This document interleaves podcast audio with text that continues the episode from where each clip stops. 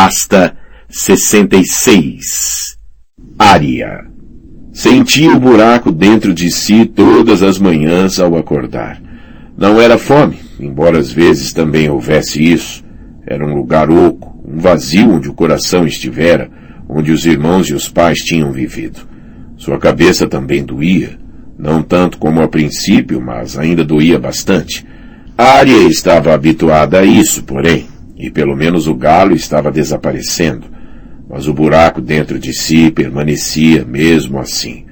O buraco nunca desaparecerá, dizia a si mesma quando ia dormir. Em algumas manhãs, Arya não queria sequer acordar. Aninhava-se sob o manto com os olhos bem apertados e tentava voltar ao sono pela força da vontade. Se ao menos o cão de caça a deixasse em paz, dormiria todo o dia e toda a noite.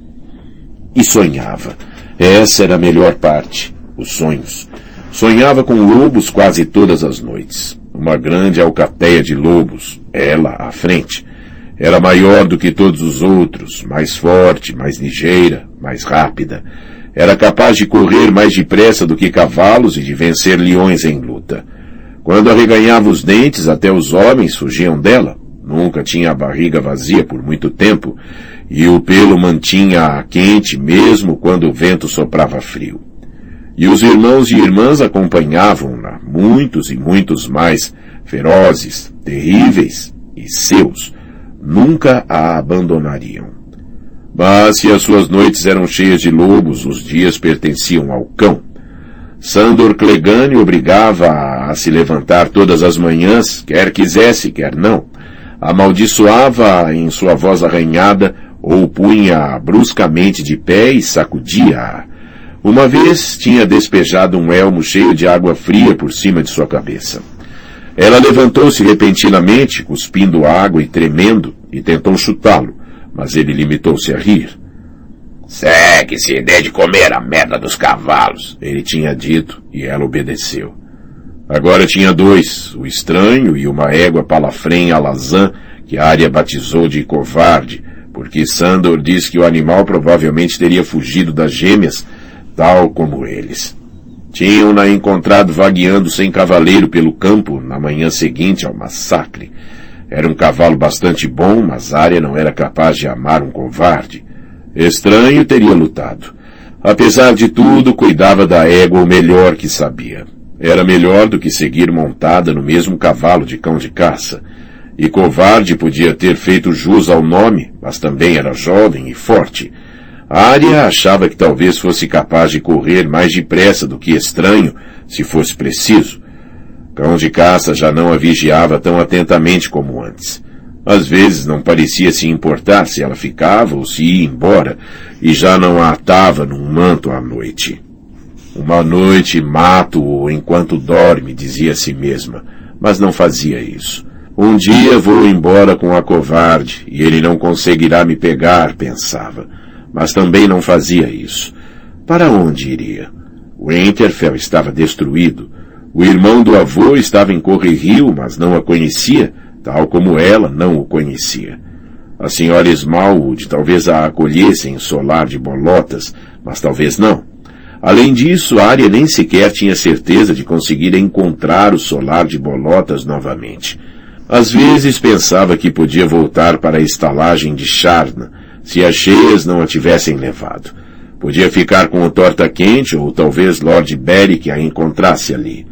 Angui iria ensiná-la a usar um arco e ela poderia cavalgar com Gendry e ser um, uma fora da lei, como Wenda, a serva branca das canções. Mas isso era uma estupidez, como um sonho que Sansa poderia ter, Torta Quente e Gendry tinham-na abandonado assim que puderam, e Lord Beric e os fora da lei só queriam obter um resgate por ela, assim como o cão de caça. Nenhum deles a queria por perto. Nunca foram a minha alcateia, nem sequer o Torta Quente e o Gendry. Fui burra por pensar que sim, uma menininha estúpida, nem de longe uma loba. Por isso ficava com o cão de caça. Viajavam todos os dias, sem nunca dormir duas vezes no mesmo local, evitando vilas, aldeias e castelos o melhor possível. Uma vez tinha perguntado a Sandor Clegane para onde iam. Para longe, disse ele. É tudo o que tem de saber. Agora não vale uma cusparada para mim. E não quero ouvir as suas lamúrias. Ah, devia tê-la deixado correr para aquele maldito castelo. Devia mesmo, concordou ela, pensando na mãe. Ah, se tivesse feito isso, estaria morta. Devia me agradecer. Devia cantar uma cançãozinha bonita para mim, como a sua irmã fez. Também bateu nela com um machado? Bati em você com a parte romba do machado, minha cachorra estúpida. Se a tivesse atingido com a lâmina, haveria pedaços de sua cabeça flutuando pelo ramo verde abaixo. Agora, fecha a merda da boca. Se eu tivesse algum juízo, eu dava você as irmãs silenciosas. Elas cortam a língua das garotas que falam demais, viu? Não era justo ele dizer aquilo. Tirando aquela vez, a área quase nem sequer falava. Passavam-se dias inteiros sem que nenhum dos dois proferisse uma única palavra. Ela estava vazia demais para falar, e cão de caça tinha ira demais. A área sentia fúria nele. Via em seu rosto, no modo como sua boca se comprimia e torcia, os olhares que lhe lançava. Sempre que pegava o machado para cortar um pouco de lenha para uma fogueira, enchia-se de uma fúria fria, golpeando violentamente a árvore viva ou morta, ou o galho partido, até ficarem com vinte vezes mais lenha do que necessitavam. Às vezes ficava tão dolorido e cansado depois de cortar a lenha que se deitava e adormecia sem sequer acender a fogueira. A área detestava quando isso acontecia, e detestava-o também. Eram essas as noites em que fitava mais intensamente o machado. Parece terrivelmente pesado, mas aposto que seria capaz de brandi-lo, e não o golpearia com a parte romba. Às vezes, em seus deslocamentos, vislumbravam outras pessoas. Camponeses nos seus campos, guardadores de suínos com seus porcos, uma leiteira conduzindo uma vaca, um escudeiro levando uma mensagem por uma estrada sulcada. Também não queria falar com eles. Era como se vivessem em alguma terra distante e falassem uma língua estranha e estrangeira. Nada tinham a ver com ela. E nem ela com eles. Além disso, ser visto não era seguro. De tempos em tempos, colunas de cavaleiros passavam pelas sinuosas estradas rurais, com as torres gêmeas de freias voaçando à sua frente. A caça de norteios desgarrados tinha dito o cão de caça, depois de uma dessas colunas ter passado. Sempre que ouvir cascos, abaixe depressa a cabeça, pois não é provável que seja um amigo. Um dia, num buraco na terra feito pelas raízes de um carvalho caído, deram de cara com outro sobrevivente das gêmeas. O símbolo que trazia ao peito exibiu uma donzela cor-de-rosa que dançava num rodopio de seda, e ele disse-lhes que era um homem de Sor Mark Piper, um arqueiro, embora tivesse perdido o arco. O ombro esquerdo estava todo inchado e torcido no local onde se juntava ao braço. Um golpe de massa, disse, tinha partido seu ombro e enterrado profundamente a cota de malha em sua carne. E foi um nortenho, choramingou. O símbolo dele era um homem ensanguentado, e viu o meu e fez uma piada. Homem vermelho e donzela cor-de-rosa. Talvez devessem se juntar. Eu bebi ao Lord Bolton dele, ele bebeu a Sor Mark, e bebemos juntos ao Lord Edmore, à Senhora Roslin e ao Rei no Norte. E depois matou-me. Os olhos dele tinham um brilho febril quando disse aquilo, e a área viu que era verdade. O ombro estava inchado de forma grotesca e pus e sangue tinham-lhe manchado todo o lado esquerdo. E também fedia. Cheira a cadáver. O homem implorou um trago de vinho. Se tivesse algum vinho, tinha-o bebido eu, disse-lhe cão de caça. Posso dar-lhe água e misericórdia. O arqueiro olhou longamente antes de dizer. Ah, é o cão de Geoffrey. Agora sou um cão independente. É, quer a água? Sim. O homem engoliu em seco. E a misericórdia, por favor. Tinham passado por uma pequena lagoa pouco antes. Sandor deu à área o elmo e disse-lhe para enchê-lo, e ela caminhou penosamente até a borda da água. Lama esguichou sobre a ponta de suas botas. Usou a cabeça do cão como balde. Escorreu água pelos buracos para os olhos, mas o fundo do elmo ainda tinha ficado com muita. Quando voltou, o arqueiro virou o rosto para cima e ela despejou a água na boca dele. Ele engoliu-a tão depressa quanto ela conseguia despejar, e aquilo que não conseguiu engolir escorreu por seu rosto, indo misturar-se com o sangue marrom que estava incrustado nos pelos que o cobriam, até que lágrimas de um tom claro de rosa pingaram de sua barba. Quando a água se esgotou, agarrou o elmo e lambeu o aço. Ah, ótimo, disse. Mas preferia que tivesse sido vinho. Ai, eu queria vinho. Ah, eu também. Cão de caça enfiou o punhal no peito do homem quase com ternura, com o peso do corpo empurrando a ponta através do sobretudo, da cota de malha e do almofadado que usava por baixo. Quando voltou a puxar a faca para fora, olhou para a área. É, é ali que fica o coração, garota. É assim que se mata um homem. Essa é uma maneira. Devemos enterrá-lo? Ah, por quê? Disse Sandor. Ele não se importa. E nós não temos pá. Deixe-o para os lobos e os cães selvagens. Ou seus irmãos e os meus. Dirigiu-lhe um olhar duro. Mas primeiro vamos roubá-lo.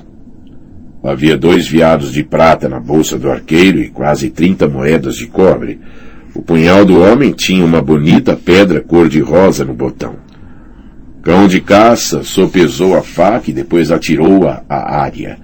Ela pegou-a pelo cabo, enfiou-a no cinto e sentiu-se um pouco melhor. Não era agulha, mas era aço.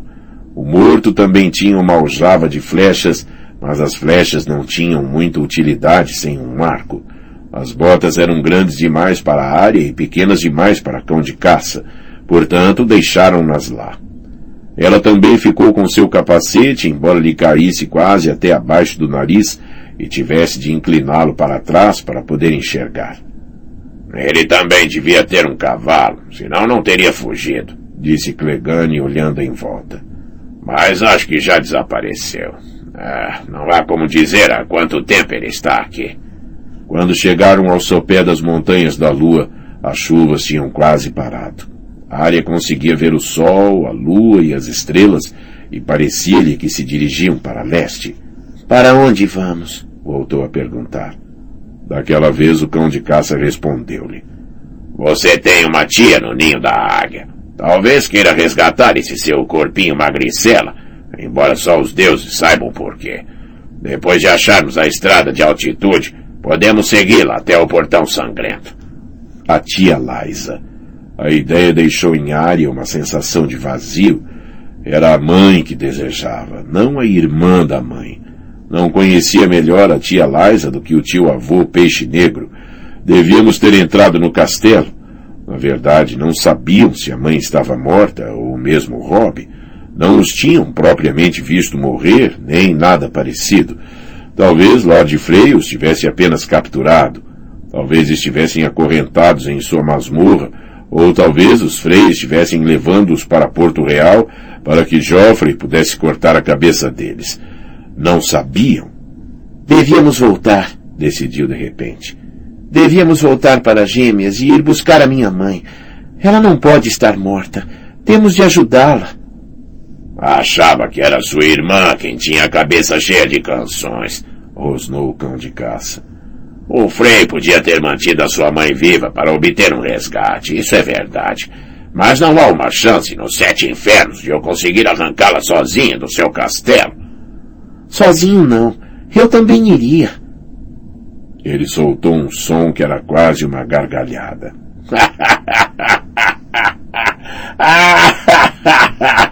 Isso ia fazer o velho mijar-se de susto. Você só tem medo de morrer, disse ela com uma expressão de escárnio. Agora Clegane riu mesmo.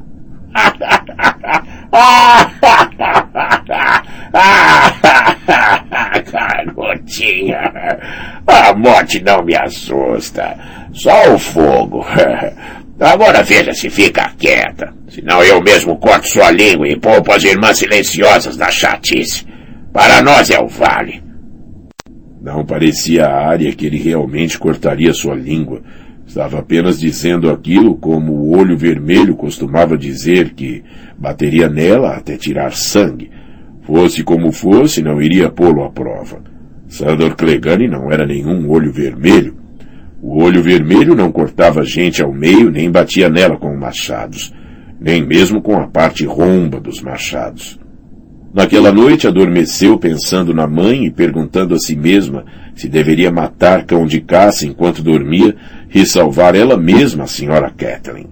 Quando fechou os olhos, viu o rosto da mãe na parte de dentro das pálpebras. Ela está tão perto que quase conseguiria cheirá-la. E então conseguiu cheirá-la. O odor era tênue sob os outros cheiros, sob o musgo, a lama e a água, e o fedor de juncos e homens em putrefação. Caminhou lentamente pelo terreno macio até a beira do rio e lambeu um pouco de água, após o que ergueu a cabeça para farejar. O céu estava cinza e pesado de nuvens. O rio, verde e cheio de coisas flutuantes. Os baixios estavam coalhados de mortos, alguns ainda em movimento quando a água os empurrava, outros encalhados nas margens. Os irmãos e irmãs formigavam em volta dos corpos, devorando a rica carne putrefata. Também lá estavam os corvos, gritando contra os lobos e enchendo o ar de penas. O sangue deles era mais quente, e uma de suas irmãs abocanhou um ao levantar voo, apanhando-o por uma asa. Aquilo fez com que também desejasse um corvo. Queria sentir o sabor do sangue, ouvir os ossos se esmagando entre seus dentes, encher a barriga com carne quente em vez de fria. Tinha fome e havia carne por toda a volta, mas sabia que não podia comer. O cheiro agora era mais forte. Levantou as orelhas e escutou os rosnados da alcateia, os guinchos de corvos irritados, o sussurro das asas e o som da água corrente. Ouviu sons de cavalos e os gritos dos vivos vindos de algum lugar à distância, mas não eram eles que importavam. Só o odor importava. Voltou a farejar o ar. Ali estava ele, e agora também via a sua origem, algo pálido à deriva no rio, virando-se quando roçava por um obstáculo submerso. Os juncos faziam reverências à sua frente. Chapinhou ruidosamente pelos baixios e atirou-se em águas mais profundas, batendo as patas. A correnteza era forte, mas ela era mais. Nadou, seguindo o nariz. Os cheiros do rio eram ricos e úmidos, mas não eram esses que a atraíam. Nadou atrás do vivo sussurro rubro do sangue frio, do fedor enfastiante e doce da morte. Perseguiu-os como perseguira frequentemente um veado vermelho por entre as árvores, e por fim apanhou-os e suas mandíbulas fecharam-se em volta de um braço pálido. Sacudiu-o para obrigá-lo a se mexer, mas havia apenas morte e sangue em sua boca. Começava a se cansar e foi com dificuldade que puxou o cadáver para a terra. Enquanto o arrastava para a margem lamacenta, onde seus irmãos menores veio investigar, com a língua saindo da boca, teve de rosnar para afastá-lo, caso contrário ele teria comido. Só então parou para sacudir a água do pelo. A coisa branca jazia de bruços na lama, com a carne morta enrugada e pálida e sangue frio pingando de sua garganta. Levante-se, pensou. Levante-se e venha comer e correr conosco. O ruído de cavalos fez a loba virar a cabeça. Homens. Vinham contra o vento e por isso não sentir o cheiro deles, mas agora estavam quase ali. Homens a cavalo com asas pretas, amarelas e cor-de-rosa que batiam ao vento e longas garras brilhantes nas mãos. Alguns de seus irmãos mais novos mostraram os dentes para proteger a comida que tinham achado, mas ela mordeu-os até fugirem. Era essa a lei da natureza. Viados, lebres e corvos fugiam perante lobos, e lobos fugiam dos homens. abandonou a captura fria e branca na lama para onde a arrastara e fugiu e não sentiu vergonha. Quando a manhã chegou, cão de caça não precisou gritar ou sacudir a área para que acordasse. Ela havia acordado antes dele, por uma vez, e até tinha dado água aos cavalos. Quebraram o jejum em silêncio até que Sandor disse.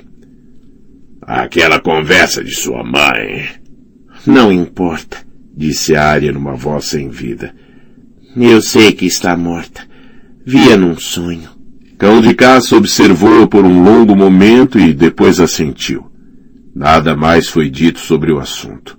Continuaram a viagem na direção das montanhas. Nas colinas mais elevadas, chegaram a uma minúscula aldeia isolada, rodeada por árvores sentinela de um cinza esverdeado e grandes pinheiros marciais azuis, e Clegane decidiu arriscar entrar. Ah, precisamos de comida, afirmou. E de um telhado sobre a cabeça. Não é provável que eles saibam o que aconteceu nas gêmeas. E com um pouco de sorte não vão me reconhecer. Os aldeões estavam construindo uma paliçada de madeira em volta de suas casas, e quando viram a largura dos ombros de cão de caça, ofereceram-lhes comida e abrigo, e até dinheiro em troca de trabalho. Se também houver vinho, eu aceito, rosnou-lhes ele. Por fim, acabou se contentando com cerveja e todas as noites bebia até adormecer. Mas o seu sonho de vender área à senhora Arryn morreu ali nas colinas. Há geada acima de nós e neve nos passos de altitude, disse o ancião da aldeia. Se não congelar ou passar fome, os gatos das sombras vão pegá-lo, ou então serão os ursos das cavernas. E também há os clãs.